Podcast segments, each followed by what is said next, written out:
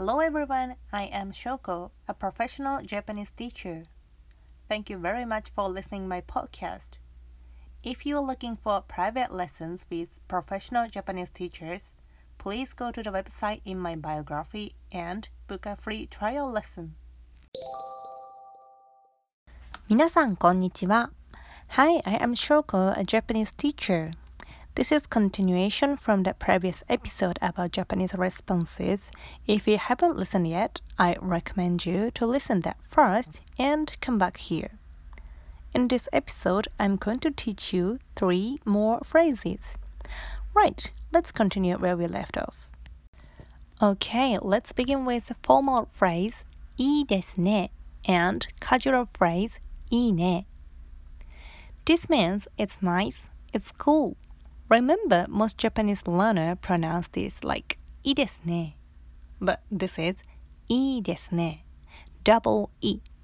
So you have to pronounce いいですね like a long vowel いいですね。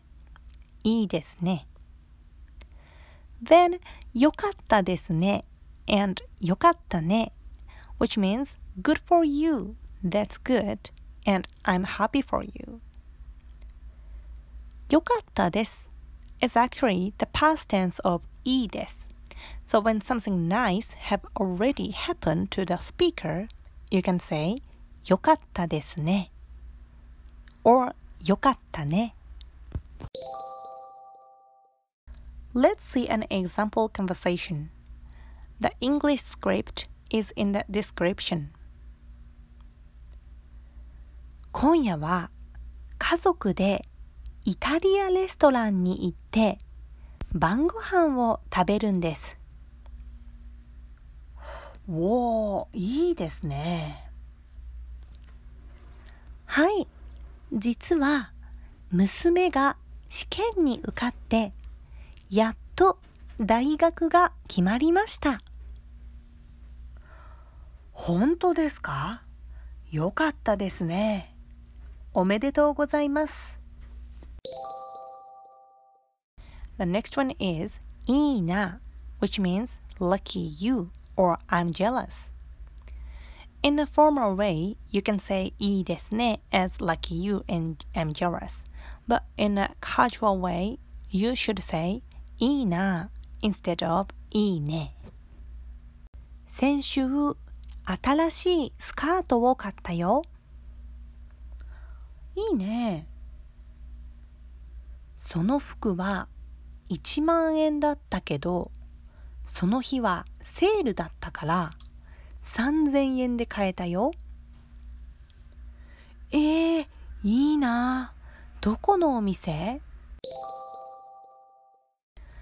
While you're watching Japanese films and anime, you might realize we say something ne, something ne, like put ne at the end of sentence a lot. Basically, that means it is something, isn't it? Or right?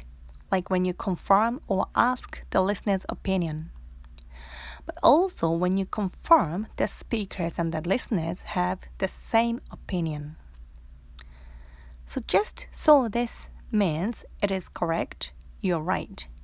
And add ne at the end like so this ne, which means yes it is, we have the same opinion.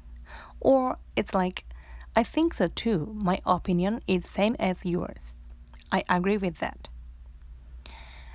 And in a casual way, そうだね。そうだね。So そうですね the formal, そうだね and casual. Here's an example conversation. この写真見てください。とてもおしゃれなカフェですね。ああ、そうですね。でも、ちょっと高そうですね。ああ、そうですね。Well, this is a tidbit. I have heard that to use ne at the end of sentence, that is not just in Japanese, but in German, Italian, Portuguese, Greeks, Croatian, Lithuanian, Serbian, Sinhala, Afrikaans and Czech, all in these languages, ne has the same meaning like right. It's interesting, isn't it? Ne. Okay, this is the last one. You can use so desu ka when you hear something new or surprising. But when you raise the pitch at the end like so desu ka, that means mm, I don't agree with that. So you have to pronounce clearly そうですか and そうですか In casual way, you can say そうなんだ as そうですか and そうかな as そうですか or just へえ is fine too. And this is very important. なるほど It means I see. It makes sense or fair enough. Let's see an example conversation. 今日はいい天気ですね。そうですね。ちょっと暑いです。そうですか？私にはちょうどいいですよ。あ、でも、午後は雨が降るそうです。そうですか。じゃあ、涼しくなりますね。Did you get it? Let's use these six phrases in a conversation and speak like native Japanese speaker. Thank you very much for listening and if you have any requests, please feel free to contact me by email or voice messages.